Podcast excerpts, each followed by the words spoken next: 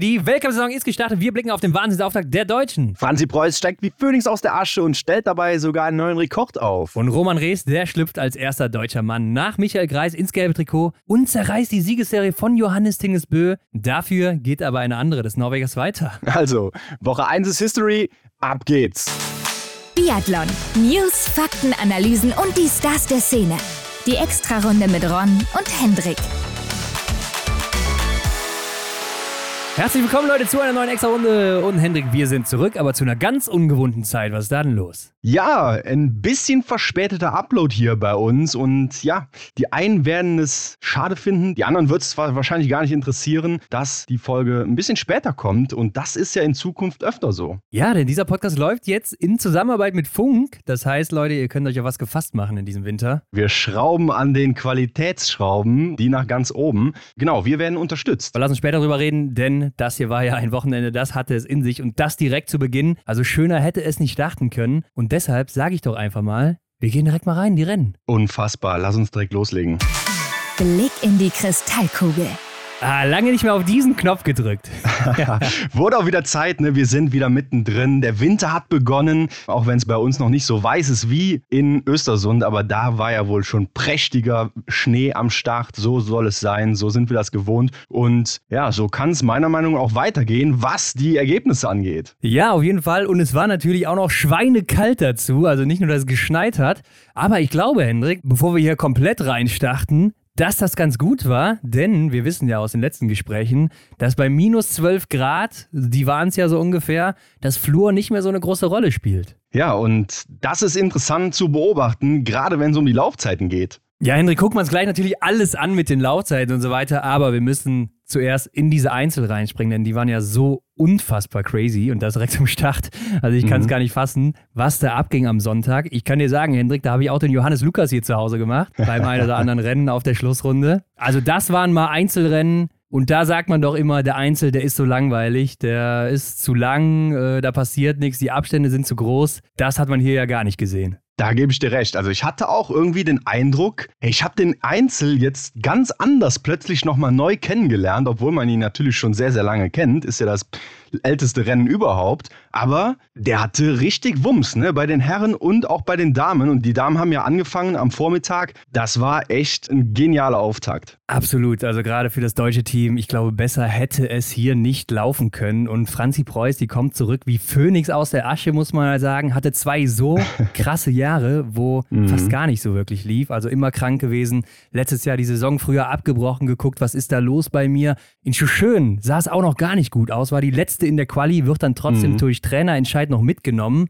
und wird dann im ersten Rennen, im ersten Weltcuprennen wieder Zweite mit 20 Treffern. Also besser kannst du gar nicht zurückkommen. Und dann auch nur 0,1 Sekunden hinter Lisa Vitozzi. Also es war so eng, Hendrik. Ich, ich meine, hättest du das jetzt hier anders geschrieben, ja, oder hättest du das in einem Film geschrieben, so, da ja, hätten alle ja. gesagt, ja, ist klar, ist klar, ne? Da ist sie so lange raus, kommt zurück und gewinnt natürlich das Rennen. Aber ja, am Ende ist es der zweite Platz geworden, auch verrückt. Äh, und ich habe mich unglaublich gefreut für sie. Ja, da muss ich mich dir anschließen. Also da fehlen mir auch ein bisschen die Worte. Ne? Ich finde es auch fast schon, ja, ein bisschen, oder ich bin so, so sehr mit mir im Unreinen, dass ich sogar noch während der Quali oder nach der Quali gedacht habe, boah, müsste man sie nicht sogar in den EBU Cup stecken? Dieser Trainerentscheid, ist ja. der überhaupt gerechtfertigt? Natürlich war der gerechtfertigt, natürlich gehört sie dahin. Sie hat das gezeigt ja. jetzt hier und hat mir ja ordentlich dann eine verpasst, so mit ihrem Ergebnis.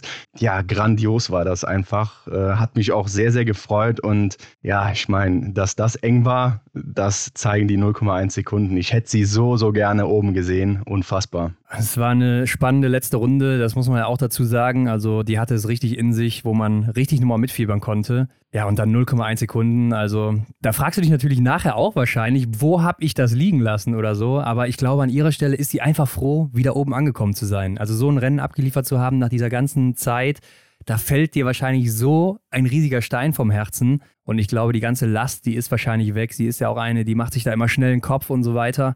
Und ich glaube, das ist alles weg. Und ähm, sie kann jetzt vielleicht auch nach diesem Rennen wieder befreiter auflaufen als vorher. Ich glaube auch, das war der berühmte Knoten, der jetzt da nochmal platzen musste, obwohl er bei ihr ja schon öfter auch geplatzt ist. Also sie ist ja natürlich eine der besten Athletinnen im deutschen Feld, auf jeden Fall. Ja, das war jetzt so ein Befreiungsschlag und jetzt, glaube ich, kann es wieder richtig rund gehen. Auf jeden Fall, aber eine Frau, die ist eben noch davor und das ist Lisa Vitozzi und die ist in absoluter Topform. Also nur einen Fehler geschossen. Immerhin ein Fehler mehr als Franzi Preuß, aber ja, auf der anderen Seite läuft sie einfach schneller, ist stark auch in der Range Time, also gar nicht so stark, wie man es vielleicht meint, ist dann nur die 17. mit 18 Sekunden Rückstand am Schießstand, also hat sich ein bisschen Zeit gelassen, aber immer noch gut dabei und ja, so gewinnt sie am Ende das Rennen. Und auch irgendwie, man hat es ja den ganzen Sommer schon beobachten können und jetzt auch in Schuschön in Norwegen bei den Vorbereitungsrennen, die ist einfach konstant in einer starken Form, schießt kaum Fehler, läuferig immer oben mit dabei, die fünfte Laufzeit hier. Was willst du da sagen? Ne? Also zu Recht im gelben Trikot zu Beginn. Ja, sie schießt zwar einen Fehler, aber ja, das, das lässt sie so einfach aussehen da am ja, Schießstand. Ne? So ja, ja. souverän, das hat man lange nicht gesehen. Das ist einfach genial und ich freue mich wirklich auf die nächsten Rennen, die wir so von ihr sehen werden, weil das kann nur noch perfekter werden, indem sie dann halt da 20 Treffer setzt. Ja, kann gut sein, ist auf jeden Fall echt in einer bestechenden Form. Und ich fand es ja auch lustig, die IBU hatte beim Anschießen ihr ein gelbes Trikot gegeben, also ihr Was und Julia Simon. Los? Also da frage ich mich auch, hat da erstmal der Praktikant aus der nordischen Kombination da mal reingeguckt oder was war los? Aber vielleicht war es ja auch schon eine kleine Vorahnung, ne? dass die IBU wusste, ah, die gewinnt ja heute, schlüpft direkt in Gelb, machen wir das schon mal fertig und geben dir das. Ja, am Ende darfst du es behalten bzw. mitnehmen auch und mhm. äh, auch im Sprint jetzt tragen. Sie wird das Rote auch weitertragen. Sie war ja Vorjahressiegerin in der Einzelwertung. Von daher, ähm, es geht weiter. Vierter Weltcupsieg, aber zum ersten Mal nicht in Deutschland. Also sie hat ja einmal in Ruppolding gewonnen letztes Jahr und dann in Oberhof zweimal, einen Doppelsieg damals geholt, schon ein bisschen her. Aber diesmal jetzt in einem anderen Land, also sie kann es auch woanders, Hendrik. Und ähm, es war ihr fünftes Einzelpodest in Folge schon. Ja, und da erinnere ich mich ja noch dran, dass sie eben dieses Schießen als größte Baustelle hatte. Ne? Wie kann es denn dann sein, dass ja, jetzt ja. sich so eine Athletin zu einer Favoritin in diesem schießlastigen Wettkampf entwickelt? Geil, oder? Ja, und Michael Rech hat es ja auch letzte Woche noch bei uns gesagt, dass er auch meinte, man hat immer noch so ein bisschen Unsicherheit beim Schießen, wenn sie da hinkommt. Gerade liegend habe ich auch ja. immer, aber ich finde, mittlerweile wirkt sie da auch so sicher und mhm. abgeklärt und äh, das sieht so gut aus. Ja, und deshalb echt zu Recht hier der Sieg für sie. Das muss man so sagen, auch wenn es sehr knapp war. Trotzdem hätte ich Franzi ein bisschen mehr gegönnt, auch mit der ganzen Geschichte, die sie da so im Hintergrund noch hat. Aber ich glaube, wir als deutsches Team können uns ja unglaublich freuen, weil Vanessa Vogt dann auch noch auf Platz 3 reingekommen ist, auch mit 20 Treffern. Zehn Sekunden hinter Lisa Vitozzi und damit auch zehn Sekunden hinter Franzi Preuß. Was für ein Auftakt für das deutsche Team hier. Ja, und sie war ja auch noch früher im Rennen unterwegs und mit der Startnummer 4, da war ja an Franzi Preuß noch gar nicht zu denken, weil sie noch nicht gestartet ist. Und ähm, mit und mit so war auf einmal Vanessa Vogt am Start. 20 Treffer gesetzt und beim letzten Schießen, ne, da hatte ich auch echt die Hände am Kopf. Ne? Ich dachte, das gibt's doch nicht. Jetzt ja, ja. läuft die hier auf 1, ne, holt sich ja. den Sieg, läuft vielleicht in Geld. Das wäre ja auch der genialste Moment eigentlich gewesen bisher. Ja, und ähm, dann kommen aber noch ein paar, so wie das halt im Einzel auch ist. Aber auch ein verrücktes Rennen aus ihrer Sicht. Ja, aber bei ihr fehlt halt auch noch dieser Sieg. Also der muss ja irgendwann kommen und hier wäre es eigentlich schon fast so weit gewesen. Sie hat auch nachher gesagt, sie hat sich äh, ein bisschen geärgert über sich selbst, weil sie den Anfang wieder so verschlafen hat. Ja. Also hatte wohl am Ende wieder ein paar Reserven noch drin und äh, hätte am Anfang ein bisschen schneller machen können, ein bisschen schneller in die Schlaufen gehen können beim Schießen und so weiter. Und das hat sie geärgert und dann hätte sie vielleicht diese zehn Sekunden am Ende wettgemacht auf äh, Lisa Vitozzi, man weiß es nicht. Aber gut, immerhin ein sehr starker Auftakt für das deutsche Team. Und dann haben wir auch noch Sophia Schneider auf Rang 5, Hendrik, mit 19 Treffern, also auch nur ein Fehler.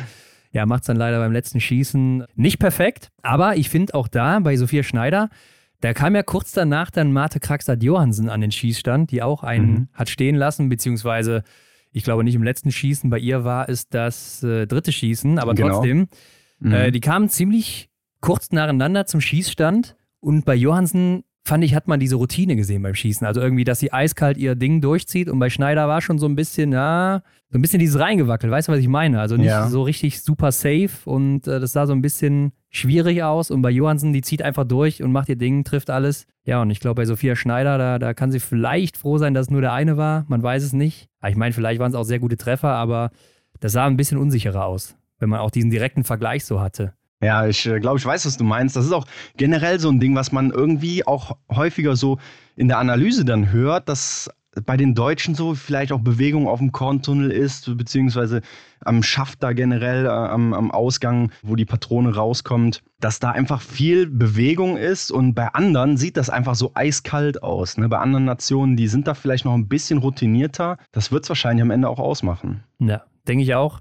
Aber drei Deutsche zum Auftakt unter den Top 5 und zwei auch noch auf dem Podest. Wann haben wir das das letzte Mal gesehen? Also grandios. Das ist eine Seltenheit. Und Hendrik, du siehst bestimmt auch am Datacenter diese kleine Glocke, die da so hin und her bimmelt. Mm, ja. Mhm. Und wenn du da mal draufklickst, dann steht da, das war der closest Finish ever in a World Cup Individual. Das heißt, es gab noch nie so ein knappes Finish bei einem Einzel in einem Weltcuprennen. Also diese 0,1 Sekunden hier zwischen Franzi Preuß und Lisa Vitozzi, das ist ein Rekord. Ah, geil, das ist auch neu, oder? Oder vertue ich mich da gerade? Also es kommt mir jetzt gerade sehr neu vor, dass man hier nochmal so Insider gekriegt. Ja, ich, ich habe es auch noch nie gesehen. Ähm, beziehungsweise doch, das gibt es schon. Ähm, wenn da mal irgendwer disqualifiziert wird oder sonst was ist, dann gibt es da Meldungen. Aber dass jetzt mhm. hier so ein Rekord reinkommt, das habe ich auch noch nie gesehen. Und ich sehe auch gerade davor war es 0,3 Sekunden in der Saison 96, 97 zwischen Ludwig Redler und Rico Groß. Und da hat Rico Groß dann um 0,3 Sekunden den kürzeren gezogen, also auch wieder ein Deutscher. Und in der Saison 2021 bei den äh, Damen war der Rekord bisher 0,8 Sekunden. Da hat Dorothea Viera gewonnen und Hermann Wick ist Zweite geworden. Also wieder eine Deutsche. Das kann doch nicht sein, oder? ja, wieder Italien gegen Deutschland. Italien mit dem Vorrang hier.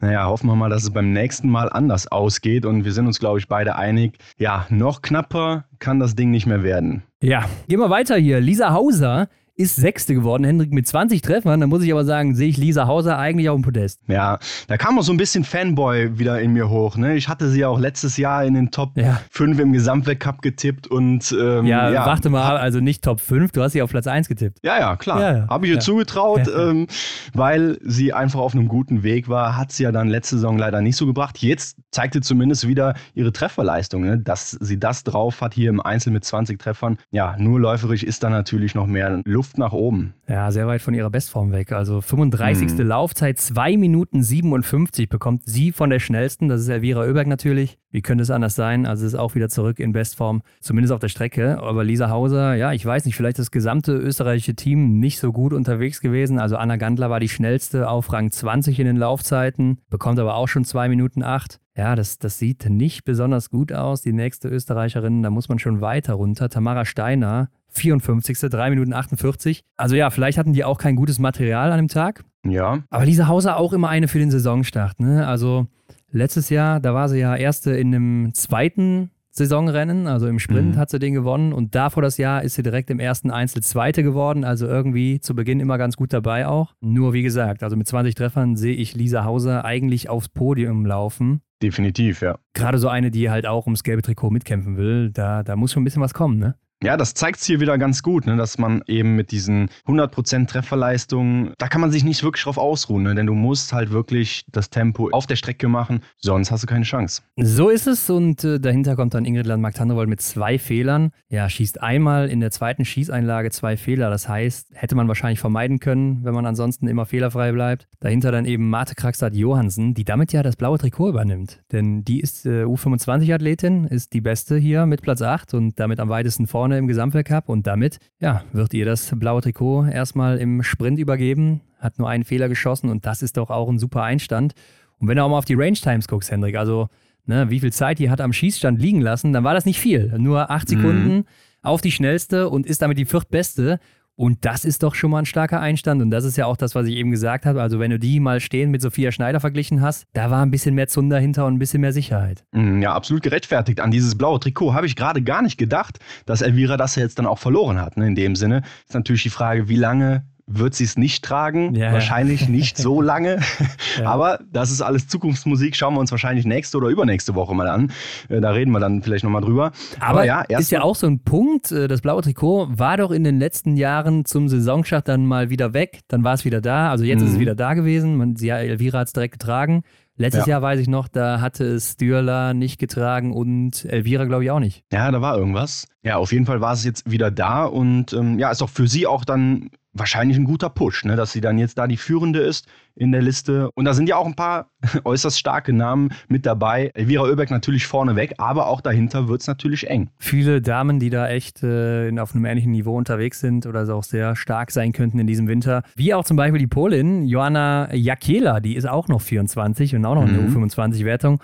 Und die wird hier mit einem Fehler Elfte. Also das hätte, glaube ich, auch vorher keiner gedacht. Aber so ein Einzel natürlich immer gut für Überraschungen. Läuferig, ja, ist okay unterwegs, aber nichts Besonderes. Range Time auch nicht so gut. Also sie macht das Rennen wirklich hier am Schießstand, also über die Trefferleistung. Was ich aber interessant finde, ist auch, Hendrik, bis Platz 10, da haben wir vier Norwegerinnen drin. Und da haben wir doch vorher gedacht, Norwegen, die werden es schwer haben. Und da ist noch nicht mal Juliane Kleif dabei, die ja auch ziemlich stark ist. Also das norwegische Team ist vielleicht gar nicht so schwach, wie der ein oder andere vorher gedacht hat. Absolut, ja. Wenn du dann auch hier Platz 10 anschaust, Marit Skogan, die hatte ich ja noch so, ja, ich will nicht sagen, dass ich sie kritisiert habe, das habe ich nicht, aber ähm, ich habe halt so an dieser Reife des Teams gezweifelt. Ne? In unserer letzten Folge, das norwegische Damenteam war wahrscheinlich noch nie so unerfahren wie aktuell, aber jetzt hier Marit Skogan mit ihrem ja, ersten Weltcup-Einsatz und direkt Top 10, unfassbar eigentlich, wenn man sich das mal auf der Zunge zergehen lässt. Ja, das stimmt, aber auch hier absolut über die Trefferleistung mit 19 Treffern und läuferig 29. Ja, da ist es schon relativ weit hinten auch, aber das kann sich natürlich entwickeln über die Weltcup-Rennen, die jetzt reinkommen. Mhm. Und deshalb äh, muss man sagen, das norwegische Team echt gar nicht so schlecht. Caroline Aufwigstad-Knotten ja auch Vierte sogar geworden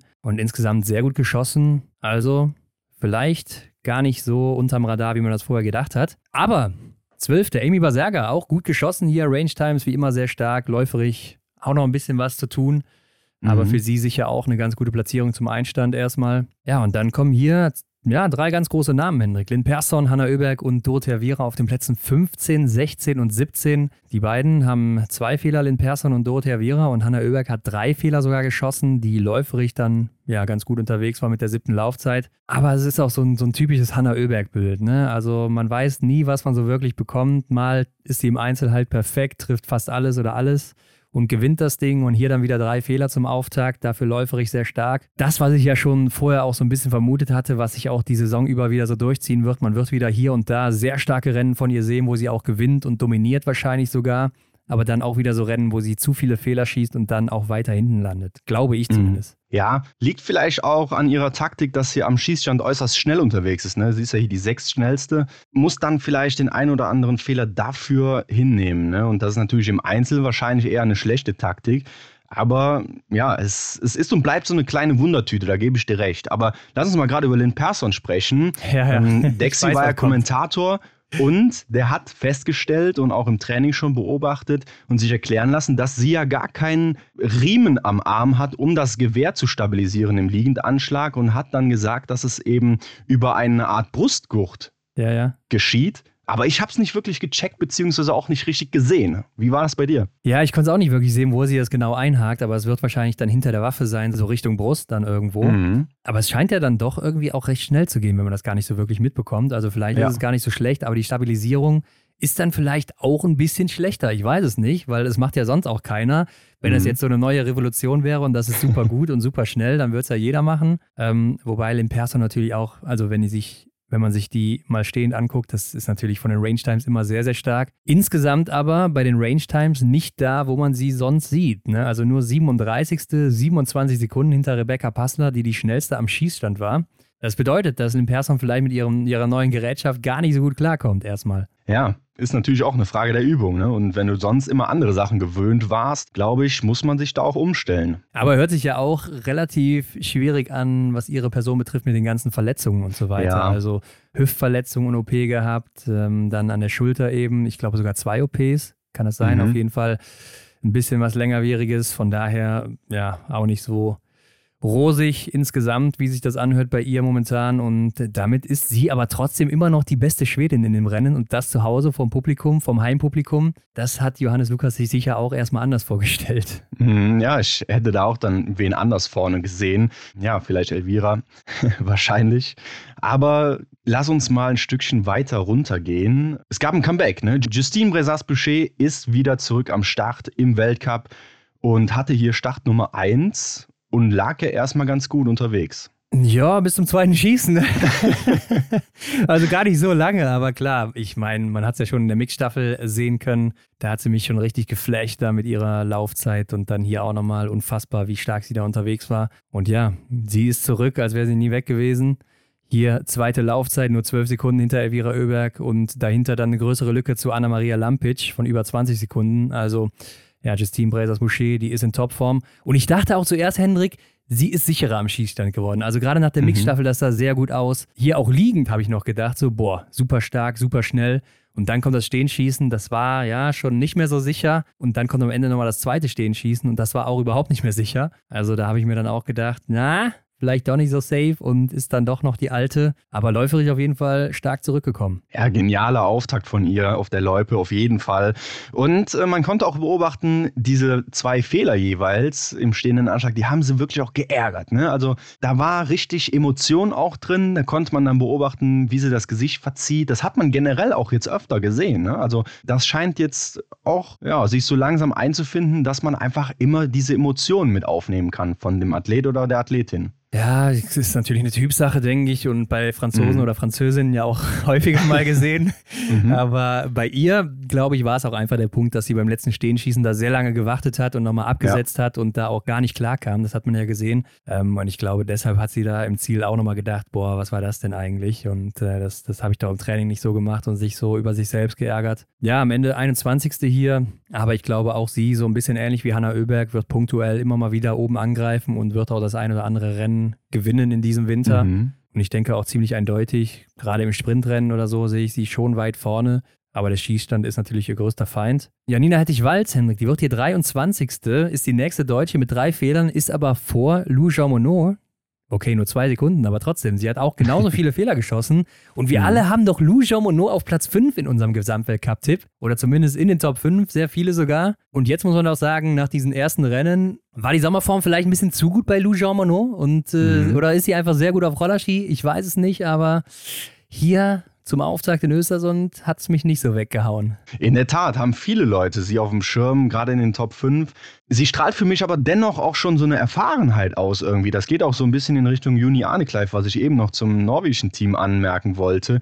Sie kommt mir auch so vor, als wäre sie schon so lange im Weltcup verankert, obwohl sie halt dann jetzt erst mit dabei ist. Und Lou Jean Monod hat sich ja auch erst letzte Saison wirklich bewiesen und kommt jetzt als fester Bestandteil im Team irgendwie erstmal richtig auf. Ne? Und ja, vielleicht ist das auch so eine Sache, die man erstmal so realisieren muss. Und, und man hat natürlich jetzt auch vielleicht ein bisschen mehr Druck. Ne? Letztes Jahr war noch so, ja, man kann ja mal was probieren und jetzt muss man schon zeigen, was man kann. Vielleicht macht das das Ganze auch ein bisschen schwierig für sie. Ja, ich meine, läuferig 12 ist ja auch sehr okay eigentlich noch für so einen Einstand, denke ich. Dahinter auch übrigens äh, Janina Hettich-Weiß und Franzi Preuß dann nur eins und zwei Sekunden. Also die waren sehr, sehr eng beieinander, läuferig zumindest. Ja, Mal sehen, wie das weitergeht. So ein erstes Rennen darf man auch nicht überbewerten. Ja, Juni Arnekleif kommt dann auf 28 mit drei Fehlern. Ist ja auch U25-Athletin, ne? Also noch mhm. immer sehr, sehr jung. Und hier hat sie noch nicht so einen guten Eindruck hinterlassen, aber dann in der Mixstaffel. Gehen wir weiter. Sophie Chauveau auch noch dann direkt dahinter. 15. Laufzeit, aber auch drei Fehler. Das ist dann eben zu viel. Und dann kommt die Gesamtweltcup-Siegerin Hendrik mit vier Fehlern.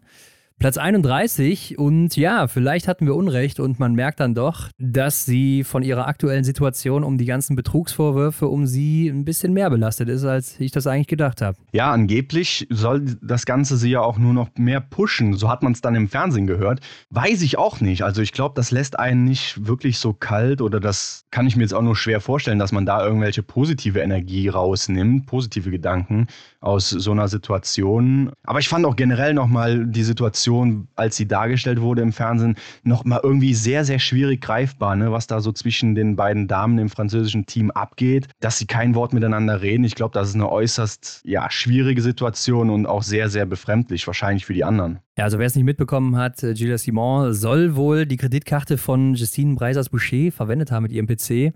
Und Justine hat dann eben eine Anzeige gestellt, nachdem sich das intern nicht hat klären lassen. Und Julia Simon sagt dann aber jetzt, dass wohl jemand anders ihren PC verwendet hat, entwendet mhm. und verwendet hat oder wie auch immer.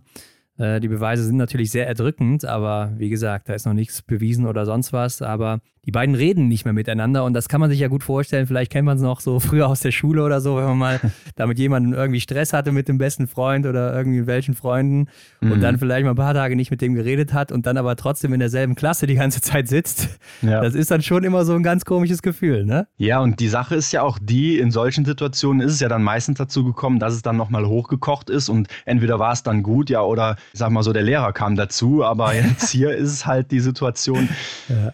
Ja, das wird spannend, das zu beobachten weiterhin, ne? ob man da vielleicht nochmal was von hört, ähm, gerade auch so, was das Zwischenmenschliche da angeht, weil irgendwann, ja, weiß ich nicht, ob man so lange aneinander vorbeikommt. Ja, ich, ich stelle es mir auch echt schwierig vor und sie wurde ja anscheinend auch schon oft drauf angesprochen und vielleicht hat auch Michael Röch, unser Experte, letzte Woche wieder recht gehabt mit dem, dass sie da vielleicht ein bisschen mehr dran zu nagen hat, als man mhm. eigentlich denkt und je mehr das angesprochen wird, dass es auch immer schlimmer wird, aber auch hier, es war nur ein Rennen und ähm, wer weiß, ob das jetzt hier ein Ausrutscher war. Aber es war schon wieder mehr diese alte Julia Simon, die am Schießstand dann auch mal hier diese Patzer hat, wie dann hier auch stehen beim letzten Schießen. Drei Fehler sogar. Hat man letztes Jahr selten gesehen und ja, diesmal dann doch. Wieder direkt zu Beginn. Ich weiß es nicht. Also lassen wir uns überraschen, wie das weitergeht. Hanna Kebinger wird dann hier noch 38. als vorletzte Deutsche mit drei Fehlern. Hat auch selber gesagt, ihre Vorbereitung war wohl sehr bescheiden. Also da ist wohl gar nichts mehr so richtig gut gelaufen. Wahrscheinlich nach dem Blink-Festival, denke ich mal. Viel krank ja. gewesen wieder. Mhm. Äh, war bei den deutschen Meisterschaften ja auch nicht mit dabei. Jetzt auch vor kurzem nochmal krank und ich glaube, sie wird einfach noch ein paar Wochen brauchen, bis sie dann auch wirklich wieder bei alter Form ist. Ja, ich fand auch interessant, wie sie selbstkritisch dann sich in den Interviews geäußert hat. Ne? Sie weiß ganz genau, was gerade abgeht, dass einfach ihr da was fehlt ne? und dass sie wahrscheinlich dann einfach noch Zeit braucht. Sehr schade, wenn man überlegt, wie sie letzte Saison aufgehört hat. Klar, da wünscht man sich natürlich, dass man so wieder reinstartet, aber ich glaube, die Zeit von Hanna, die kommt auch noch, auch in diesem Winter. Also ich glaube, sie kommt auch noch auf Touren. Wie du schon schön gesagt hast, es ist hier erstmal das erste Rennen gewesen. Ja, gehe ich auch von aus, aber das ist ja auch so wirklich ihr erster Ausrutscher im Weltcup. Also letztes Jahr hat ja alles wie am Schnürchen funktioniert mhm. und jetzt das erste Mal, dass sie so ein bisschen weiter hinten ist. Trotzdem noch Punkte eingesagt, das kann man auch dazu sagen. Also so schlecht war es nicht. Und dahinter ist immer noch eine Elvira Oeberg mit sechs Fehlern. äh, ja, schon ein paar Mal gesagt, beste Laufzeit ja. gehabt. Also körperlich und physisch wieder absolut zurück. Und ich glaube, wir werden dieses Bild sehen, Hendrik, dass Justine Brazers-Boucher und Elvira Oeberg sich läuferig vorne absetzen werden im mm. gesamten Feld und ja, dadurch auch natürlich die Top-Favoritinnen immer im Sprint sein werden. Definitiv. Man sieht aber auch, dass Elvira deutlich schneller geworden ist in den Range Times. Ne? Also hier auch die siebte Zeit.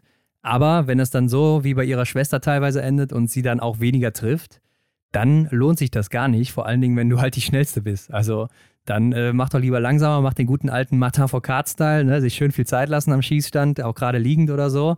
Mhm. Und dann holst du es halt auf der Strecke wieder easy raus und hast kein Problem und gewinnst am Ende. Ja, man muss die Asse so ausspielen, wie man sie hat. Ne? Und Elvira hat das größte Ass wahrscheinlich auf der Strecke und von daher, ja, ist das wahrscheinlich eine gute Herangehensweise. Aber da wird sie wahrscheinlich auch hin und wieder mal drüber nachgedacht haben. Ja, und dann natürlich eine Anna-Maria Lampic. Da haben wir alle gedacht, Hendrik, boah, die haut hier die Laufzeiten raus, die wird alle pulverisieren.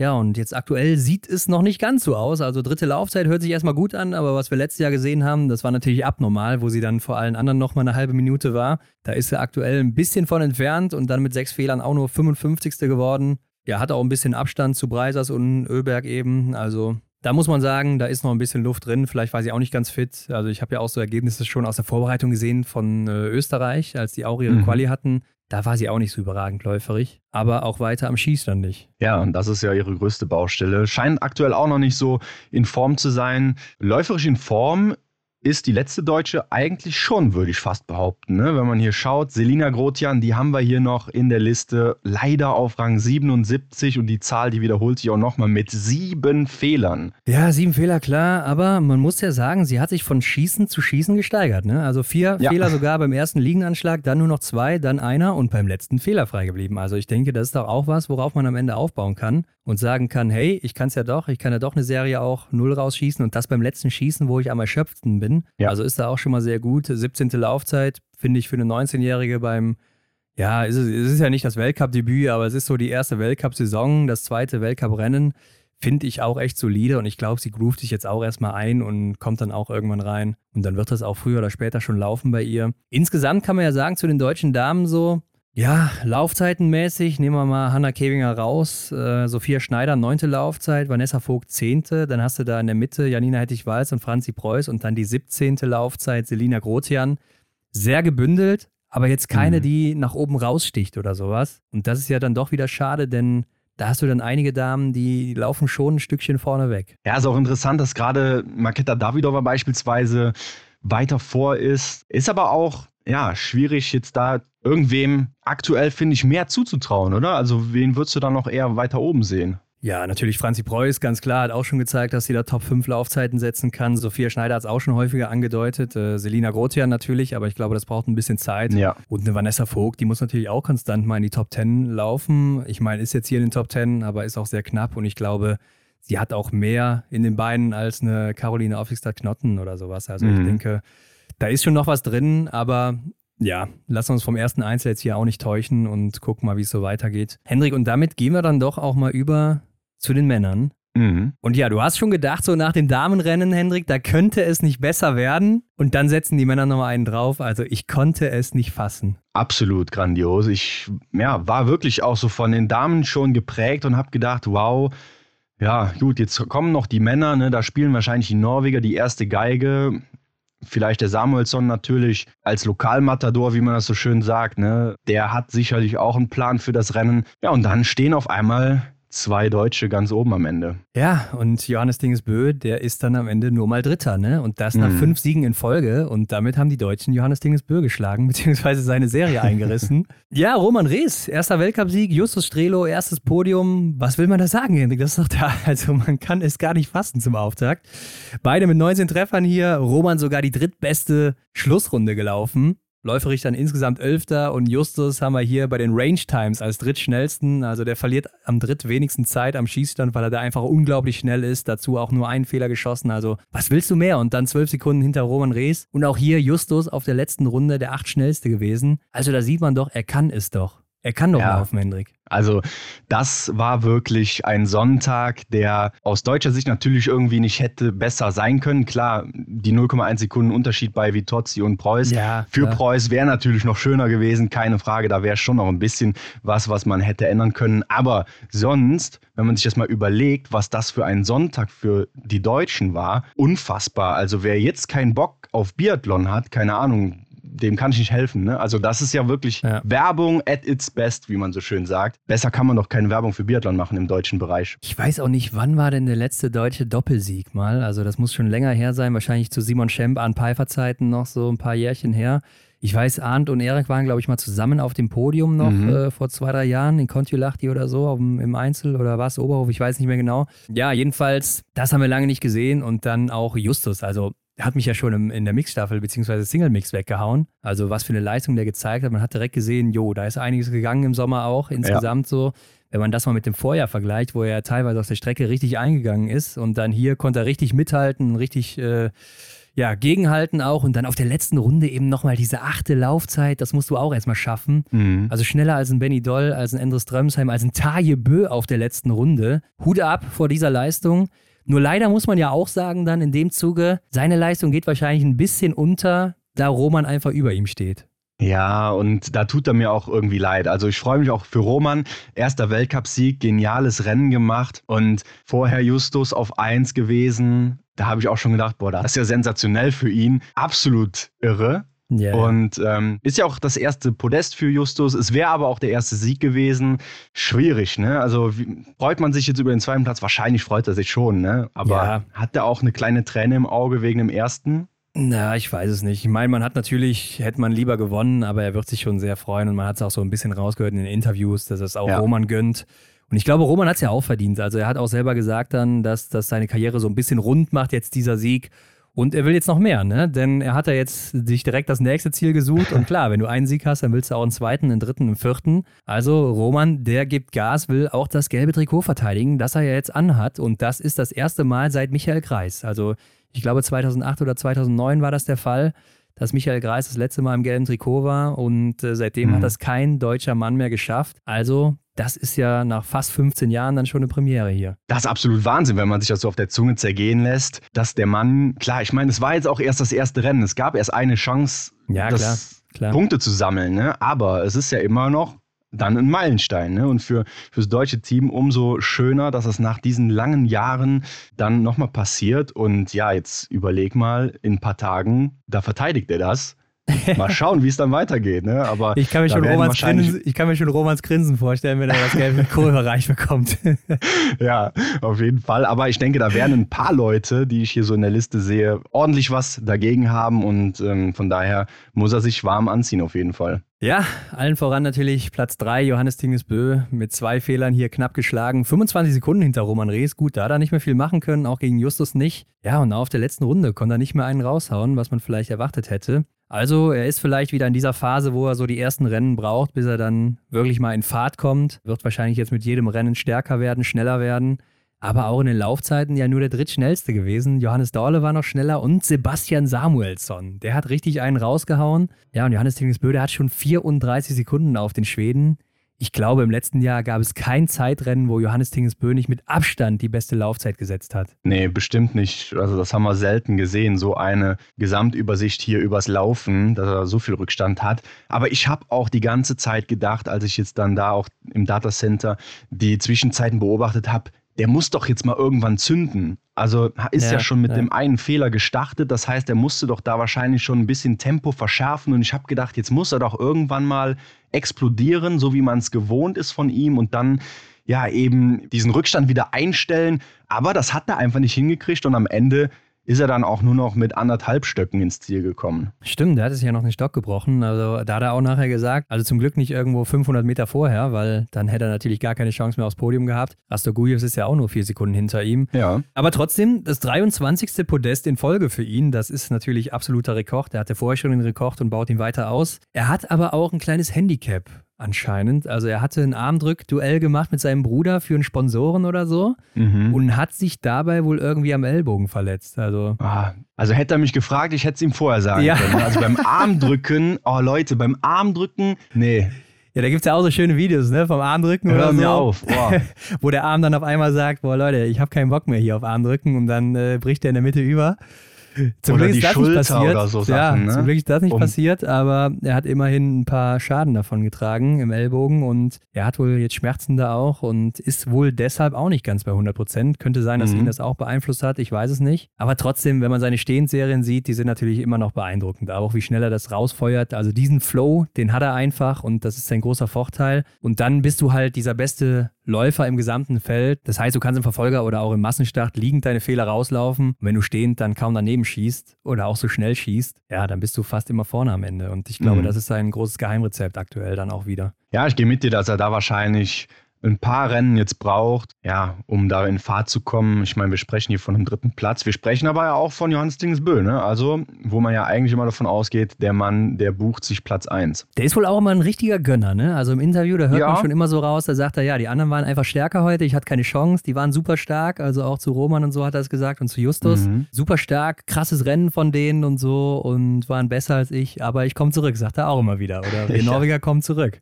Mhm. Und er sagt auch nie, was Schlechtes über seine Ski. Interessant, ne? Ja. Wenn man sich mal hier die Laufzeiten anschaut, also da zähle ich in den Top 10 jetzt bislang nur zwei Norweger. Einmal Johannes Dahlek Schjefdal und ihn halt auf Platz 2 und 3. Ja, und das ist natürlich sehr, sehr selten, dass man nur zwei Norweger in den Top 10 Laufzeiten sieht. Das haben wir schon mal gesehen, Hendrik, und zwar in der Olympiasaison zu Beginn. Da hatten mhm. die Norweger auch ein anderes Trainingsprogramm und hatten dann auch zu Beginn nicht so starke Laufzeiten, wurde dann im Laufe des Winters immer besser. Aber sehen wir vielleicht so ein ähnliches Bild, dass die Norweger vielleicht auch trainingsmäßig was verändert haben und es vielleicht auch gar nicht unbedingt am Material liegt? Ja, ich denke jetzt gerne wieder zurück an den Vergleich aus Schüschön, ne? das, aus den Eröffnungsrennen des Winters. Klar, da hat man Samuelsson nicht mit dabei gehabt in Schüschön, der war in Idre unterwegs, da konnte man das nicht gut vergleichen. Aber wenn man da nochmal überlegt, was wir da für Norweger drin hatten äh, in den Laufzeiten, ja, in den Top Ten, da waren, glaube ich, neun Norweger oder wie war es? Also, das war unglaublich. Also weiß ich nicht, ob es unbedingt am Trainingsstand liegt. Ja, ich glaube, Erik Lesser hat es ja auch gefühlt 15 Mal angesprochen in der ARD-Übertragung, dass Oder einer Björndalen sich negativ über die Deutschen geäußert ja. hätten, dass sie die letzten Jahre verschlafen hätten, äh, was das Material angeht und dieses Flurverbot, was jetzt eben eintritt und die gar keine mhm. Chance hätten gegen die Norweger.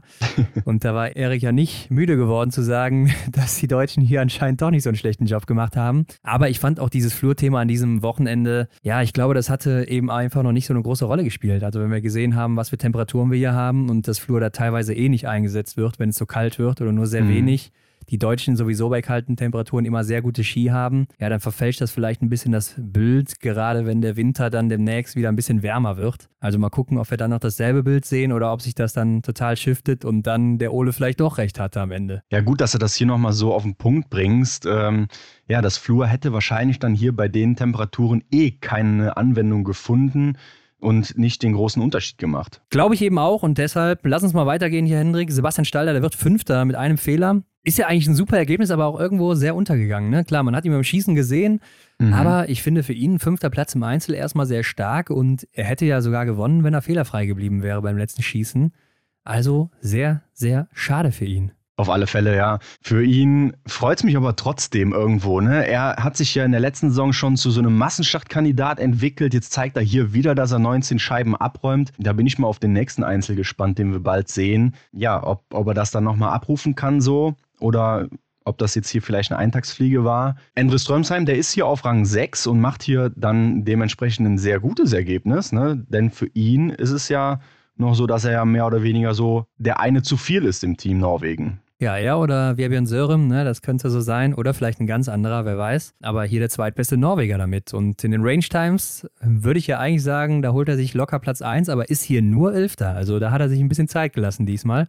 Ja. Ich glaube, er hat auch teilweise schon mal zu schnell geschossen. So vielleicht auch bei seinem Fehler dann am Ende. Denn ansonsten hätte er ja auch wirklich gewonnen, wenn er das Ding auch noch abgeräumt hätte. Aber ja, ich habe immer das Gefühl, dass der manchmal so ein bisschen zu sehr in diesen Flow reinkommt von seiner Schnelligkeit beim Schießen und dann hinten raus äh, nicht mehr die Kurve kriegt. Er kommt da selber nicht mehr hinterher. Ja, vielleicht kann er das dann nicht mehr kontrollieren. Ja, aber einer, der die Kurve bekommen hat, auf der Strecke zumindest, das ist Sebastian Samuelsson, Hendrik. Der wird aber mit drei Fehlern dann nur Siebter. Okay, ja, was heißt nur Siebter? Mit drei Fehlern muss er erstmal Siebter werden. Das ist schon stark, ja. Aber er tritt hier ja wieder auf wie vor zwei Jahren zu Saisonbeginn, wo er so unglaublich stark war. Der Stier aus Schweden, wo er da auch zwei Siege geholt hat zu Beginn. Ja, und lange haben wir ihn läuferig nicht mehr in dieser Form gesehen. Also der ist anscheinend in der besten Form seines Lebens, nicht krank gewesen, super stark und damit vielleicht wirklich sogar der größte Contender für Johannes Dingesbö aufs gelbe Trikot. Wer weiß. Das sieht aktuell mit diesen drei Fehlern echt danach aus. Ne? Also wenn man da mal ein, zwei beziehungsweise auch drei abzieht, was er ja auch imstande ist zu leisten, dann wird es auch für Johannes echt mal schwierig. Also keine Frage, er auf jeden Fall einer der größten Konkurrenten, auf jeden Fall. Ja, aber ist natürlich die Frage, ob das auch so bleibt oder ob das hier eine Ausnahme war. Also ich denke nicht, dass wir Johannes Dingesbö ja. die ganze Saison über hinter ihm sehen werden, läuferig. Ähm, aber Tommaso Giacomel auch super hier, Start von ihm, äh, zwölfte Laufzeit, achter Platz, zwei Fehler, vor Benny Doll gelandet, der hier sein erstes Rennen gemacht hat, weil er ein bisschen angeschlagen war. Dein Hals war ein bisschen zu, äh, hat man auch nachher noch im Interview gehört. Aber ich denke, ja, läuferig 14. drittschnellster Deutscher ist okay, aber da weiß man auch, da ist noch ein bisschen mehr dann drin bei ihm. Äh, Range Time ist er aber der viertschnellste gewesen. Also er hat ja auch an seinem Schaft was verändert, einen neuen Schaft sich bauen lassen. Und anscheinend trägt das direkt mal Früchte hier. Also vierte Range Time von Benny Doll haben wir, glaube ich, ewig nicht gesehen, wenn überhaupt. Ja, da hatte ich eigentlich auch immer so den Gedanken, dass er da auch hier und da ein bisschen Zeit vertrödelt. Aber jetzt scheint er irgendwie ein Rezept gefunden zu haben, was für ihn taugt. Ja, und dann haben wir zwei Leute, die haben hier alles getroffen: Emilion Claude und Felix Leitner. Ja, läuferig dann beide natürlich etwas zurück hinter der Spitze. Mhm. Aber treffen eben alles. Und dann kommt der Mann, der war für mich natürlich der ganz große Favorit hier auf den Sieg, Stühler Holm Lagreit. Ja, mit einem Fehler wird der nur Zwölfter, 34. Laufzeit. Zieht sich so ein bisschen auch das Bild aus Schuschön durch, dass er läuferig noch nicht so ganz in der Spur ist? Das erinnert mich auch dann wieder an letztes Jahr Schuschön, glaube ich. Ne? Da war doch auch schon so, dass er gar nicht so sehr in Fahrt gekommen ist oder war das davor die Saison? Auf jeden Fall habe ich da was im Kopf, dass er letzt. Ja, es war die Olympiasaison. Es war die Olympiasaison. Da hat er auch ein ah, bisschen ja. gebraucht und war dann hinten raus wieder läuferig sehr gut. Ich meine, er wird schon seinen Weg gehen, aber sonst hat er sich halt äh, an diesen Tagen durch sein sehr gutes Schießen gerettet, wo er dann alles trifft, aber mit einem Fehler. Mhm. Ja, wird er dann nur Zwölfter. Man muss aber insgesamt sagen, es wurde ja auch ganz gut geschossen und das Feld vorne ist ja echt eng zusammen für so ein Einzel. Also bis Platz 13, Wettle Christiansen, sind es nur 1,20 circa. Das ist ziemlich eng für ein Einzel. Ganz genau. Und ich denke auch, hinterher werden wir dann natürlich nochmal drüber sprechen im März, ne, wie er da eingestiegen ist. Und ja, ich denke, hinten raus macht das dann mit seiner Konstanz, wenn er dann eben wieder in Fahrt ist, so wie man ihn kennt, dass er auch da mit den Laufzeiten vorne mithalten kann oder die auch bestimmen kann, dann sieht das wieder ganz anders aus und dann kommt er auch im Gesamtweltcup diese entsprechenden Stufen höher. Ja, und wir dürfen auch nicht vergessen, dass Johannes Dingsbö letztes Jahr auch mit dem 12. Platz reingestartet ist in oh, die Saison. ein gutes Zeichen hier an dieser Stelle. Ja, ist mir noch gar nicht aufgefallen. ja, also warten wir mal ab. Aber ja, Wettle dann hinter ihm und da hat man ja auch schon so an den Angangszeiten gesehen, oh, da läuft es nicht rund bei ihm. Ist es noch diese Ohrinfektion, aber irgendwie ist das ganze Team noch nicht so da, wo es sein sollte. Johannes Kühn, 17. mit zwei Fehlern noch und dann haben wir auch einen Lukas Hofer hier, der ist zurückgekommen. Mit drei Fehlern 22. geworden. Der war richtig gut im Rennen bis zum letzten Schießen und hätte wirklich vorne mitmischen können. Aber ich glaube, es ist für ihn schon mal gut zu sehen, dass er wieder zurück ist mit der zehnten Laufzeit nach auch dieser ganzen Leidenszeit und er weiß, dass er vorne wieder mithalten kann. Ja, wenn wir jetzt die ganzen deutschen tollen Ergebnisse ausklammern, ist Lukas Hofer für mich auch mit die größte Überraschung. Ne? Hier gerade diese zehnte Laufzeit, die du angesprochen hast, dass er da plötzlich wieder so mit drin ist, äh, wenn man nochmal überlegt, was er alles für Strapazen hatte. Ja. ja, besser kann man dann mit diesem Hintergrund, glaube ich, fast gar nicht einsteigen. Also ich hätte es ihm echt gegönnt, dass er da oben mal mitmischt wieder direkt und so einen guten Einstieg hat. Aber auch Simon Eder, der ist ja direkt vor ihm gelandet, auch mit zwei Fehlern und schießt ja die letzten beiden Schüsse, ja. schießt Simon Eder vorbei. Und wenn man die mal abziehen würde, dann wäre er wirklich Zweiter geworden hinter Roman Rees. Sehr schade und Simon Eder nochmal auf dem Podest zu sehen, ich glaube, damit würde er selber nicht mehr so wirklich rechnen. Hier wäre es fast so weit gewesen. Ja, hätte ich ihm auf jeden Fall auch gegönnt. Und mit 40 Jahren noch die 29. Laufzeit, also das ist ja auch echt immer noch stark, muss man sagen. Ja, ist jetzt nicht so, dass er es dann nicht mehr könnte, ne? Oder überhaupt nicht mehr könnte. Also er ist trotzdem, trotz dem Alter, immer noch ähm, gut in der Spur. Also wir haben über 100 Starter hier und dann wird er 29. Er ist im obersten Drittel. Also Hut ab, ja. Tajebe wird dann hier 26. Hendrik. Mit drei Fehlern. Ja, läuferig 15. Da habe ich auch ein bisschen mehr erwartet. Aber gut, äh, lass uns mal auf die nächste Person zu sprechen bekommen. Der hat die vierte Laufzeit und auch vier Fehler geschossen. Das ist Emilien Jacquelin. Ja, und irgendwie habe ich das Gefühl, er wird einfach seine, seine Metzchen da nicht mehr los. Oder ich weiß auch nicht, was da bei ihm abgeht. Aber ich habe jetzt auch gedacht, er hat die letzte Saison ja früher abgebrochen. Mhm. Ist jetzt hier auch so zurückgekommen und trotzdem sieht man ihn wie vorher, dass er sobald er ein, zwei Fehler schießt, direkt zum Trainer rüber guckt und denkt, hey, was ist das denn? Kann doch gar nicht sein und so. Also ich weiß nicht, irgendwie dieses, ja, er überschätzt sich vielleicht ein bisschen selbst häufig mal und irgendwie kann das dann aber nicht ganz rüberbringen am Ende. Ist ja nicht das erste Mal Thema bei uns. Ne? Wir haben ja schon ja. auch in den Jahren zuvor treue Zuhörende, die werden sich daran erinnern, ähm, dass wir ja immer so gesagt haben, ja, der, weiß nicht, der hat so einen Charakter, so Eigenschaften, die klar machen das als Außenstehenden vielleicht interessant, ne, sowas zu beobachten, aber ich weiß nicht, ob das für seine sportliche Leistung unbedingt so förderlich ist auch, ne, weil ich hatte dann auch jetzt hier den Eindruck, als er dann beim zweiten Schießen die zwei Fehler geschossen hat, ja, sein Gesichtsausdruck, der sagt mir dann schon irgendwo, hm, nee, ich habe keine Lust mehr. Ja, eben, das meine ich, ne? Und dass du dann auch mit dem Kopf nicht mehr ganz dabei bist. Und ja, er schießt ja auch nur stehend die Fehler. Also liegend läuft es ja anscheinend und auch in der Mixstaffel war es ja schon so der Fall. Ähm, ja, ganz komisch, was er da immer so veranstaltet, finde ich. Läuferig ja echt in einer guten Verfassung auch anscheinend.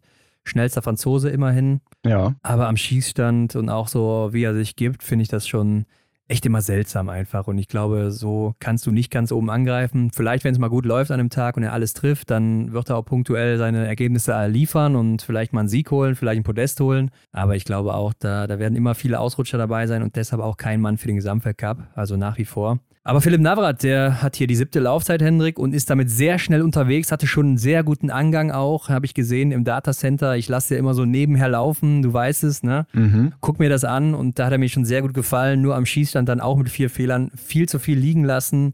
Aber insgesamt ist mir auch aufgefallen, Philipp, der schießt deutlich schneller als zuvor. Also da hat sich schon was getan, auch in den Range Times. Er hat hier auch dann knapp 19 Sekunden Rückstand in der Range.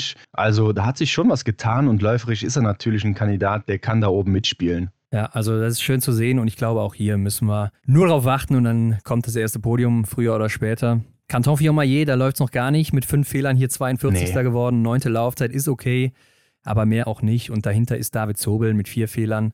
Ja, der hat aber dann auch schon die 28. Laufzeit. Er schießt beim, beim zweiten Anschlag alleine schon drei Fehler und das ist natürlich dann auch zu viel. Letztes Jahr hat er noch in Kontiolahti das Podium geholt hier beim Auftakt Einzel. Ja, scheint so ein DSV-Ding jetzt mittlerweile zu sein. Ne? Zum Auftakt dann, zumindest im letzten Jahr und jetzt in diesem Jahr, dass man da ein Zeichen setzen will oder auch ein Zeichen setzt. Ne? Und Niklas Hartwig, der verliert sein blaues Trikot auf Rang 46. Stimmt, da gucken wir gleich mal rein, wer das hat jetzt. Ähm, wird interessant sein. Ich, ich habe da schon so eine kleine Vorahnung, Hendrik, wer das sein könnte. Ja. Martin Ponzile Oma, ja, sieht man auch, ist nicht in Form. Ne? 47. mit fünf Fehlern, aber läuferig eben nur der 13. Und da weiß man, da ist äh, mehr drin bei Martin Ponzile Oma. Da war ja auch lange nicht klar, ob er überhaupt starten kann mit seiner Hüftverletzung. Und ja, man merkt einfach auf der Strecke, dass da einiges liegen geblieben ist. Der braucht einfach auch noch was Zeit. Und ich will noch einen Mann hier ansprechen, den sind wir übergangen. Und das ist auf Platz 32 Didier Bionas, der im letzten Schießen drei Fehler schießt und dann insgesamt vier Fehler hat und damit natürlich weit zurückfällt, aber bis dahin ja. sehr gut im Rennen war.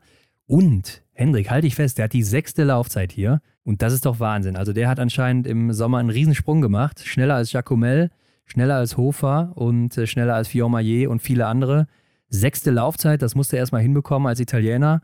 Also super stark. Ich sage als Italiener, weil es eben nicht eine ganz große Nation ist wie Frankreich, Norwegen oder Deutschland oder Schweden. Von daher finde ich das schon beachtlich, dass der sich da so aus, den, aus dem Schatten der anderen oder auch aus so einer kleineren Nation so hervortut und ja auch einer ist, der die letzten Jahre immer viel auf die Mütze bekommen hat aber jetzt halt oben mal hier mitmischt und äh, vielleicht auch häufiger mitmischen wird. Muss ich auch gestehen, kommt für mich auch so ein bisschen aus dem Nichts. Er war immer so derjenige, der mit dabei ist, ne, mal in der Staffel mit dabei in den letzten Jahren. Ja, natürlich in den Einzelrennen auch eingesetzt worden, aber nie so diese, die erste Geige gespielt. Ne? Aber jetzt, wenn man mal auf die Laufzeiten schaut, du hast gesagt, dann setzt er doch da wohl wirklich ein gutes Ausrufezeichen. Er ist ja nur 0,6 Sekunden langsamer als ein Fabian Claude beispielsweise. Ja, und er ist erst 23 Jahre alt, ja. Lass dir das mal auf der Zunge zergehen. Mhm. Und ich bin mir ziemlich sicher, vor zwei Jahren in Hofilzen war er der erste nach 2000 geborene oder 2000 und später geborene, der in die Top 20 eines Rennens gelaufen ist. Ich glaube, in Hofilzen mhm. im Verfolger war das. Lass mich doch mal kurz nachgucken, Hendrik. Denn hier googelt der Chef noch selbst. Das kenne ich irgendwoher. 19. ist er 2020 in Hochfilzen im Dezember geworden, damit der mhm. erste äh, nach 2000 Geborene, der das geschafft hat und äh, wie gesagt, zwei, drei Jahre jetzt auf die Mütze bekommen und äh, hat aber durchgezogen. Und da siehst du, was am Ende bei rauskommen kann. Definitiv. Er hat auf jeden Fall gut gearbeitet, so scheint es zumindest. Und ja, lass uns mal weiter beobachten, was da noch so kommt von ihm und wie es generell überhaupt dann weitergeht. Ne? Also, wir haben ja schon öfter gesagt, das war jetzt hier das erste Rennen, beziehungsweise das erste Einzelrennen. Wir schauen uns ja jetzt auch noch die Single Mixed und die Mixed Staffel an, die ja am Samstag war. Genau, damit ging es los ne, mit der Single-Mix-Staffel und mhm. ich glaube, das große Favoritenteam setzt sich am Ende durch mit Sebastian Samuelsson und Hanna Oeberg. Die gewinnen das Ding hier vor Norwegen. Die sind angetreten mit Stühler Holm Lagreit und Juni Arnekleif. Und dahinter haben wir dann schon das Team aus Frankreich mit Fabien Claude und Gilles Simon, trotz zweier Strafrunden von Fabien Claude. Und dann kommt Slowenien. Wo kommt denn mhm. da Slowenien her? Das kann, denkt man erstmal. Aber in dem Team sind ja auch Jakov Fack und äh, Polona Klemencic und die mhm. hat sich ja auch schon ein paar Mal gezeigt. Also ist auch kein Team, was so unbedingt schlecht ist. Ganz genau. Jakov Fack wer kennt ihn nicht? Ne? Er gehört ja quasi zum Biathlon dazu. Ähm, jetzt fällt mir kein passender Vergleich wie Simon ein. Eder. wie, wie Simon Eder. ja, genau. Perfekt. Ja, er ist auf jeden Fall ein sehr erfahrener Athlet, schon lange mit dabei und ähm, er zweifacher klar. Weltmeister, zweifacher Einzelweltmeister. Also ich glaube Massenstart und Einzel hat er mal einen Weltmeistertitel mhm. geholt. Also ist jetzt nicht so, als wäre das eine Eintagsfliege oder sowas. Genau, kommt nicht von ungefähr. Also ja, gar nicht so überraschend, dass die vielleicht auf der 4 sind, gerade in so einem ja, Wettkampf, der sehr schießlastig ist. Vor allen Dingen, wo die Männer jetzt auch nur noch sechs Kilometer laufen und mhm. nicht mehr siebeneinhalb. Ist ja jetzt alles runtergekürzt worden auf nur noch sechs Kilometer. Das heißt, auf der Strecke geht nicht mehr so viel, aber es wird dann am Ende am Schießstand entschieden. Und hier war es ja auch schon richtig kalt, also ganz gut fürs deutsche Team. Und hier ist er dann Justus Strelo schon das erste Mal richtig aufgegangen, denn der hat alle Scheiben umgeklappt hier an dem Tag. Der hat mir auch insgesamt einfach ganz gut gefallen. Also Läuferig fand ich, hat er ganz gut dagegen gehalten, ist auf der ersten Runde nur sieben Sekunden hinter Samuelsson und dann bei seinem zweiten Durchgang ist er auch nur sieben Sekunden dahinter. Also von daher insgesamt nur 14 Sekunden auf Sebastian Samuelsson verloren. Ja, er hat auch für mich einen sehr frischen Eindruck gemacht. Ne? Es war ja auch gar nicht klar, dass er startet, denn hier kam ja dieser Tausch ins Spiel. Benny Doll, der sollte ja eigentlich in der Mixstaffel starten. Der ist ausgefallen, beziehungsweise hat auf den Start einfach vorsichtshalber verzichtet, wegen der Thematik mit dem Hals, den, die du eben angesprochen hast. Für ihn ist dann Philipp Navrat in die Mixstaffel gerutscht und Justus Strelo hat sich bereit gehalten und kam dann hier zum Einsatz. Ja, und hat das echt wahnsinnig gut gemacht. Ja, Hanna Kebinger dagegen nicht ganz so gut. Also viele Fehler geschossen und am Ende auch läuferig okay gewesen. Aber auch auf der letzten Runde hat sie dann gesagt, sie ist geplatzt und äh, verliert da eben 35 Sekunden auf Hanna Oeberg. Das ist schon richtig, richtig viel, denn da war noch mehr drin am Ende. Aber das konnte sie dann eben nicht mehr halten und ja, somit landet man dann als deutsches Team am Ende nur auf Rang 7, obwohl sieben Nachlader ja auch gar nicht so viel sind insgesamt. Und die alle nur von Hannah? Das stimmt wohl, ja. Ja, ich hatte eh den Eindruck, dass diese Single-Mix-Staffel ja irgendwie davon geprägt war, dass die eine Partei einen schlechteren Tag hatte und ja, der andere Part dann eben den Karren aus dem Dreck gezogen hat, wenn ich das mal so salopp sagen darf. Genauso wie in Frankreich. Ne? Wenn man sich da mal anschaut, was da abging. Ja. Fabian Claude, der hat hier bei seiner zweiten Einlage sogar zwei Strafrunden geschossen und Julia Simon, die hat das Ding im Endeffekt dann geregelt. Ja, kam mal wieder so ein bisschen aus dem Nichts am Ende. Also zieht seine Serie durch und da siehst du auch einfach die Qualitäten von Julia Simon. Also weshalb sie Gesamtweltcup-Siegerin war oder mhm. immer noch ist. Und ähm, ja, da sieht man einfach, was sie imstande ist zu leisten. Hat das Ding dann alleine nach Hause geschaukelt, so mehr oder weniger. Aber man muss ja auch sagen, wo du das gerade angesprochen hast, dass die Schweden ja zunächst auch nicht so gut gestartet sind. Also Sebastian Samuelsson, der hatte ganz schön zu kämpfen beim ersten Schießen. Oh ja. Und ist aber dann beim zweiten Schießen komplett anders unterwegs. Also da hat er dann den Karren rumgedreht mhm. und schießt da auch gerade stehend dann auch nochmal eine Serie raus, die war richtig stark, hat die schnellste Range-Time also das ist ja auch was, was er immer wieder angesprochen hat. Ich habe schneller gelernt zu schießen jetzt in diesem Sommer und das sieht man eindeutig. Also ich habe Sebastian Samuelsson noch nie so schnell und so sicher schießen sehen. Also ich weiß nicht, was er da gemacht hat, aber der hat einiges richtig gemacht im Sommer. Er hat auch anscheinend einen guten Coach. Ja, aber ja.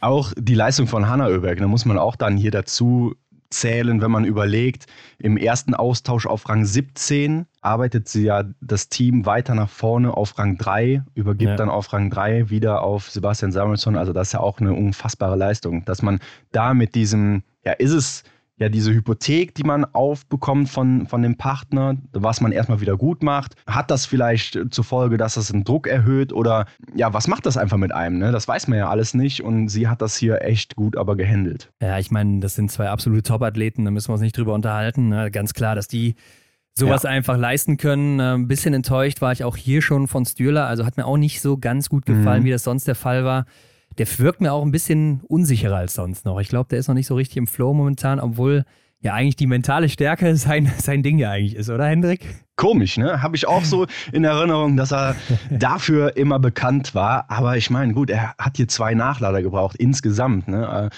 das ja. kann man verkraften, aber ja, auch so generell läuferisch ist er da noch nicht so richtig äh, in Fahrt. Das schließt eigentlich an das an, was wir im Einzel gesehen haben. Ja, aber das Rennen hat sich ja dann auch beim letzten Schießen erst entschieden. Da standen nämlich Juni Arnekleif und Hanna Oeberg zusammen beim letzten Schießen. Und ja, ich glaube, das war für Juni Arnekleif natürlich eine komplett neue Situation. Also mhm. vielleicht nicht unbedingt die Situation, aber gerade in diesem Setting, also in einem Weltcuprennen, dann noch zu Saisonbeginn, dann neben der Hanna Oeberg. Ich glaube, da, da wird ja auch ein bisschen anders, wenn du das zum ersten Mal durchlebst. Aber an so Dingern wächst man ja auch. Und vielleicht beim nächsten Mal sieht das Ganze anders aus. So schlecht hat es nicht gemacht, aber man hat dann schon gesehen, die routinierte Hanna, die, die spielt dann schon runter und ja, hat dann auch locker den Sieg am Ende dann geholt. Und was mir generell auch an dem Wochenende aufgefallen ist, sind die schwedischen Fans.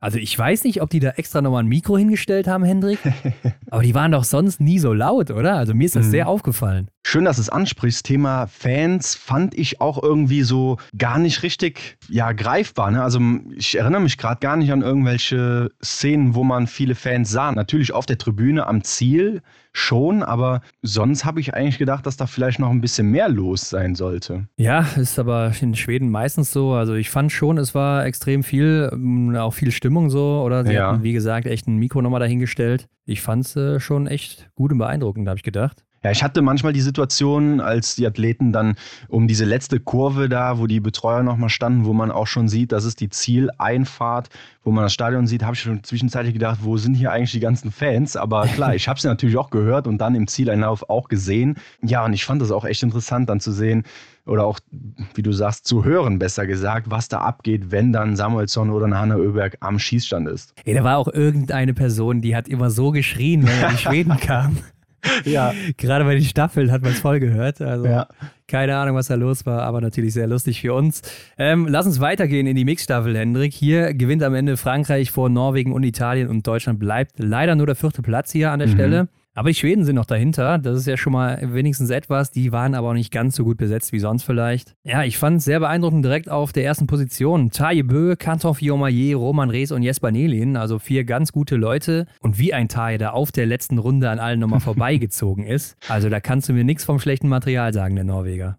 Nee, das war ein Statement, fand ich auch echt bemerkenswert, wie er da abgegangen ist. Also, wie er da wirklich auch nochmal an Canton vorbeizieht. Also, mhm. Hude ab, Taille, immer im, in dem Alter zieht er auch immer noch im 1-1er da die ganzen Berge hoch. Der wird auch nicht müde, also einfach nur stark von ihm. Und dann, ja, sehen wir auch bei der zweiten Runde. Die war ja vielleicht besonders interessant, auch aus deutscher Sicht, wo dann Jacqueline zusammen war mit Johannes Dingesbö und Philipp Navrat, die sich da so ein bisschen abgewechselt haben. Ne? Also ich hatte auch mhm. so dann auf der zweiten Runde dieser Position das Gefühl, dass Jacqueline und Johannes Dingesbö Philipp Navrat mal so ein bisschen machen lassen wollten. Ja, ich meine, das ist ja wieder so dieses Ding, was man bei Jacqueline kennt. Ne? Ich habe auch die äh, Szene im Kopf, wo er dann ja, da echt ja, ja. bei dieser Zeitnahme, kurz nach dem Schießstand, echt auf Johannes wartet. Da habe ich mir gedacht, das kann doch nicht dein Ernst sein. Also der zieht sich gemütlich die Stöcke an, an die, an die Hände hier, bindet die wieder fest und äh, dreht sich um und so nach dem Motto, hier, wir laufen jetzt mal eine Trainingsrunde, ich warte auf dich, um ein Pläuschen zu halten. Also so eine Einstellung, ich weiß nicht, klar, es macht vielleicht Sinn, im Windschatten gemeinsame Sache zu machen,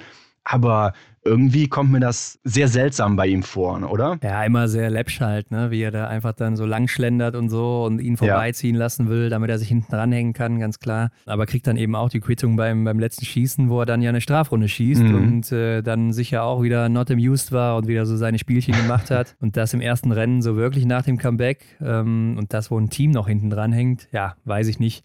Aber ich glaube auch, Johannes Dingesbö hat sich in der Situation gedacht, komm, lass die beiden mal laufen. Ich ja. bin stehen so schnell, ich bin stehen so sicher, ich mache die da kalt. Ja, und das hat er natürlich wieder gemacht und ist dann davongezogen und wurde nie wieder gesehen. Trotzdem hat es ja nicht für den Sieg gereicht, sondern Frankreich hat das dann noch rumgedreht mit einer unfassbar starken Justine Brazers-Boucher. Also unglaublich, alles getroffen hier und zieht dann eben die Franzosen wieder ganz weit nach vorne. Ja, und dann hast du hinten noch Lou Jean Monod drauf, die nur noch verwaltet und ähm, mhm. wurde zwar noch gejagt auch dann zum Abschluss ja. von Ingrid Landmark-Tandrevold und auch von Lisa Vitozzi oder auch Vanessa Vogt, aber sie sind nicht mehr wirklich drangekommen. Also Lou hat da auch ihre Sache gut gemacht und was ja so ein bisschen untergegangen ist, ist leider die letzte Stehensserie von Lisa Vitozzi, die da in 19,3 Sekunden die Scheiben runterhämmert. Ja. Also mehr war nicht mehr drin für Italien. Nee, ich glaube, ähm, ja, da hat Lisa Vitozzi alles Mögliche noch rausgeholt. Mehr hätte, hätte sie die Zitrone nicht ausquetschen können, oder? Nee, also, also was willst du da noch machen? Definitiv nicht. definitiv nicht. Könnte ein Christian Dexenspruch gewesen sein an der Stelle. Ja, ja. Aber ähm, Vanessa Vogt hat ja auch nachher nochmal im Interview gesagt, dass das schon krass ist, wer da auf der letzten Position läuft mhm. und wie die da eben die Scheiben runterknallen. Und ja, das hat man gesehen. Ne? Da musst du eiskalt sein.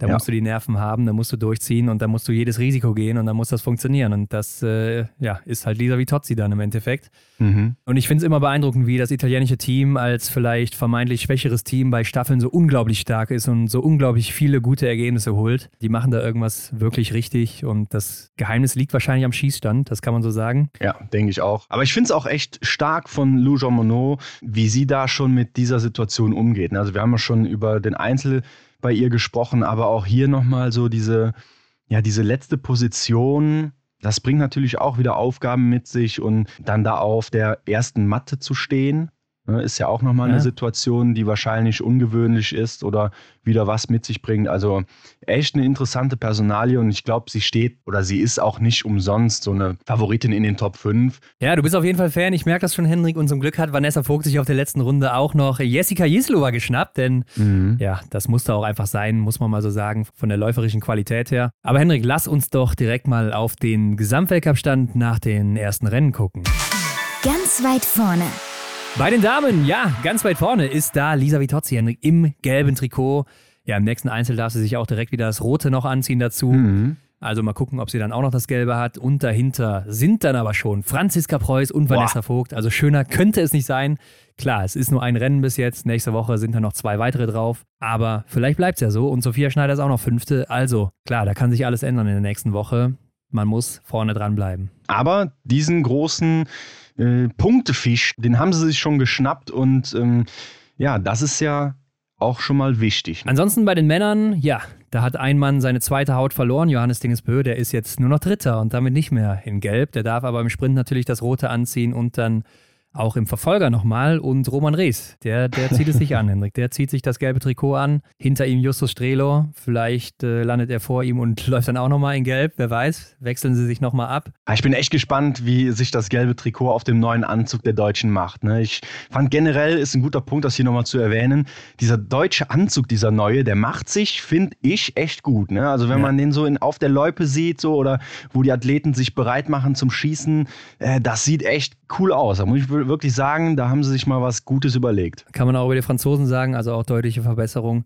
Mhm. Und ich finde auch Schweden gar nicht so schlecht. Also wie sie es gemacht haben und so, ist halt zwar eigentlich nur eine andere Anordnung der Farben, aber ja. ähm, gefällt mir ganz gut. Ja, und da haben wir ja auch einen, der ist auf Rang 7 aktuell, der lauert da hinten, Sebastian Samuelsson. Oh ja. Der wird sich das gerne wahrscheinlich auch zu Hause mal anziehen. Benny Doll auch noch in den Top 9, aber gut, nach einem Rennen, da ist noch hier allerdings gar nichts entschieden, auch wenn ich da euch vielleicht was Neues erzähle, Leute. Aber im blauen Trikot ist mal wieder Tommaso Giacomel und das könnte natürlich schon ein kleiner Vorteil sein für den Italiener, der das im letzten Jahr ja im letzten Rennen noch abgegeben hat. Also Vielleicht behält das diesmal. Ja, und ich habe jetzt hier auch noch wen anders im Auge, ne? Emilien Claude, der sich ja im Einzel gut gezeigt hat. Mal schauen, ob er das auch weiterhin so bringen kann. Dann ist er vielleicht auch ein Kandidat, der hier eine Rolle spielt in diesem Duell, was ja eigentlich immer so heißt. Ne? Die große Revanche jetzt im Winter, Tommaso Giacomel gegen Niklas Hartweg. Ähm, der Italiener, der hat ja letztes Jahr knapp noch das Ding verloren. Und das wird spannend. Ja, auch da kann es sich natürlich schnell wieder ändern, Hendrik. Aber gucken wir mal, wie es weitergeht dem Wachstruck hinterher. In den letzten Wochen, Hendrik, da hieß es doch noch, das gibt doch nichts mit dem deutschen Team. Die Auswahl, ja, die, also die waren ja noch nie so schlecht, hat man in den Kommentaren teilweise mal gelesen. Mhm. Und da gab es direkt mal eins um die Ohren für die ganzen Hater. Ja, auch dieses Flurverbot, was ja auch so ein großes Thema war, wo man meinte, ja, die Deutschen können da gar nicht mithalten. Spielt hier erstmal gar keine Rolle, könnte aber eben auch an den Temperaturen liegen. Und insgesamt das Team, wie auch schon im letzten Winter, mit einem brutalen Auftakt, ne? Beziehungsweise sogar noch ein bisschen besser oder deutlich besser erstmal hier. Mhm. Und so könnte es ja auch weitergehen mit einem Roman Rees, der aktuell führt und einer Franzi und einer Vanessa, die sehr nah dran sind an Lisa Vitozzi. Aber auch die ist eben in einer Topform und wir haben jetzt aber einen Sprint. Und da haben wir Johannes Tingesbö, der hat neun Sprints in Folge gewonnen. Und ich glaube, der will sich auch den zehnten jetzt holen. Und der will sicherlich auch das nächste Podest und zurück in Gelb. Aber auch Sebastian Samuelsson, der ist super schnell unterwegs und der will zu Hause natürlich auch einen Sieg feiern. Das glaube ich auch. Also der ist heiß, hat das schon gezeigt mit der Laufzeit im Einzel. Der äh, brennt zu Hause, der brennt auch wahrscheinlich darüber hinaus noch, aber das ist wahrscheinlich auch ein großes Ziel, mal zu Hause in Gelb zu laufen. Kann er schaffen an diesem Wochenende. Ja. Denn am Sonntag haben wir auch noch die Verfolger. Ja, und da könnten auch noch äh, Justine Breisers-Boucher und Elvira Oeberg mitmischen, die unglaublich schnell sind. Mhm. Das Wetter soll auch kalt bleiben, also sehr gut für das deutsche Team erstmal. Und wir haben ja neben Sprint und Verfolger auch noch Staffeln erstmal wieder. Die ersten Herren- und Damenstaffeln des Winters. Ja, und da muss man schon früh am Start sein. Ne? Also man hat jetzt gar nicht so viel Zeit. Äh, Biathlon geht sofort weiter hier. Montag, Dienstag ist Ruhetag. Ne? Aber dann geht es am Mittwoch schon weiter. Ja, also du kannst mir glauben, Hendrik, ich bin am Start, das sage ich dir schon mal. Und es geht auch in dieser Woche der IBU Cup wieder los. Also da haben wir ja auch ein deutsches Aufgebot. Da gab es ja auch die Quali in Martell letzte Woche und das deutsche Team hat sein IBU Cup Team ermittelt und jetzt geht's los in Kontiolahti mit Einzel, Sprint und Mixstaffeln. Und dabei sind bei den Herren Matthias Dorfer, Lukas Fratscher natürlich, Philipp Horn, und Simon Kaiser, die aus dem Weltcup schon dabei sind. Und dann mhm. haben sich neben Matthias Dorfer auch noch Fabian Kaskel und Danilo Riedmüller durchgesetzt in der Quali. Danilo genau. Riedmüller ja beide Quali-Rennen gewonnen aus deutscher Sicht und sich eindeutig durchgesetzt. Und dann haben wir bei den Damen Juliane Frühwirth und natürlich Lisa Spark, die schon safe waren. Anna Weidel fällt erstmal raus, weil die krankheitsbedingt aussetzen musste. Und dann haben wir ein sehr junges Team hier mit Julia King, Johanna Puff, Emily Schumann und Julia Tannheimer, also quasi ein Junior-Team, was da in den IBU Cup geschickt wird, aber die haben sich eben eindeutig durchgesetzt. Denn wenn man sich mal diese Tabellen anguckt von der Quali, dann sind gerade diese jungen Damen läuferig mit Abstand die besten gewesen. Ja, das hat man ja auch schon von Julia King beispielsweise bei den deutschen Meisterschaften eindrucksvoll gesehen, ne, dass sie das auch im Seniorenbereich durchsetzen kann. Und ich finde diese Entscheidung, so ein junges Team auch in die zweite Liga, wie es so schön heißt, schickt, genau der richtige Weg. Oder da kann man jetzt geformt werden, sich orientieren, wo muss ich hin, welchen nächsten Schritt muss ich gehen, um da mithalten zu können, um dann eben, ja, vielleicht auch Selina Grotian ein bisschen nachzuahmen, um dann auch in zwei, drei Jahren im Weltcup eine Rolle zu spielen. Ja, sehe ich genauso wie du, Hendrik. Und wenn man sich das mal anguckt, in der Quali ist zwar eine Marion Wiesensater noch Fünfte geworden, äh, Julia King ist da Sechste geworden, aber Julia King gibt ja fast vier Prozentpunkte mit im Laufen. Mhm. Also das ist ja schon, oder über vier Prozentpunkte sogar, das ist ja schon der Wahnsinn. Und äh, Julia King hier äh, die zweitschnellste gewesen hinter Julia Tannheimer. Das sind die beiden, die im letzten Winter oder in diesem Jahr war es ja sogar noch bei der Jugend-WM ja. so hart abgeräumt haben alles auf den Kopf gestellt haben. Also sehr, sehr beeindruckend, was die gezeigt haben. Ja, und die beste war Emily Schumann in der Quali. Ich bin gespannt, was die da zeigen können, aber läuferig sieht das richtig, richtig gut aus. Und wie du schon sagst, ich, ich finde es auch richtig gut, dass man so junge Athletinnen da hinschickt und die sich entwickeln lässt und äh, hoffentlich mischen die da oben mit und zeigen den anderen Nationen mal, wo der Hammer hängt, ne? Man darf ja auch nicht vergessen, dass eine Marion Wiesensatter im Weltcup schon mal Zehnte geworden ist und ist auch im Sommer jetzt noch Sommerweltmeisterin geworden. Ja, aber ist auch in dem Sinne auch ein bisschen bitter für Marion, oder? Also sie Klar. tut mir da auch fast Klar. schon leid, ne? aber am Ende ja, ist es die Leistung, die überzeugt. Ne? Und wenn das gerade im Team der aktuelle Stand ist, dass die anderen besser sind, dann müssen die auch starten. So ist es, Hendrik. Und wir haben am Anfang gesagt, dieser Podcast läuft jetzt hier in Zusammenarbeit mit Funk. Was heißt denn das eigentlich, mhm. Hendrik? Also wir werden jetzt supported hier von Funk, ist ein Content-Netzwerk von ARD und ZDF. Und die haben sich gedacht, wir brauchen mal einen geilen Biathlon-Podcast. Grundsätzlich ändert sich für euch nur diese eine klitzekleine Sache, die wir hinnehmen müssen, nämlich, dass der Upload nicht um 0 Uhr ist am Montag, sondern ja, wahrscheinlich so gegen Vormittag. Ja, also da muss vorher nochmal reingehört werden, was wir hier für einen Quatsch reden oder so, ob das alles so passt und dann äh, geht es aber hoch. Also ein bisschen später für die, die schon um 0 Uhr teilweise reinhören. Also da gibt es ja auch so ein paar, die da immer ganz dicht am Release-Datum sind. Ja, oder die uns morgens zur Arbeit hören. Ne? Montags morgens, wie soll man denn besser in die Woche starten als ja, mit uns? Ne? Klar, auf dem Weg klar. zur Arbeit, 6, 7 Uhr ja. sind wir da schon auf den Ohren. Hendrik, ich verstehe dich doch, ich verstehe dich doch, Hendrik. Muss mir das doch nicht sagen. Das verstehe ich doch absolut. Aber ja, so ist es nun mal. Aber auf der anderen Seite können wir dadurch natürlich die Qualität auch hochschrauben, andere mhm. Dinge machen, andere andere Dinge tun. Also seid gespannt, was hier noch alles so kommt. Das war ja jetzt auch für uns wieder so die erste Folge, die erste Weltcup-Folge hier. Und Richtig. wir müssen uns natürlich auch erstmal wieder so ein bisschen eingrooven. Ne? Also wie machen wir es genau? Was besprechen wir alles? Besprechen wir zu viel, zu wenig, was die Statistiken angeht? Leute, da können uns auch gerne Feedback geben. Ja, man hat da immer so viele Punkte, die man sich auch während des Rennens notiert. Ich habe mir hier wieder vier Seiten vollgeschrieben. Äh, da weiß man gar nicht, was man alles dann wie unterbringt. Sonst wird die Folge drei Stunden lang. Also ich dachte, die wäre schon drei Stunden, aber ich nee, ist noch nicht ganz, aber wir sind fast da. Nee, Quatsch. Ja gut, äh, Leute, ansonsten äh, denkt dran, dass ihr auch die Glocke natürlich aktiviert, um keine Folge hier zu verpassen.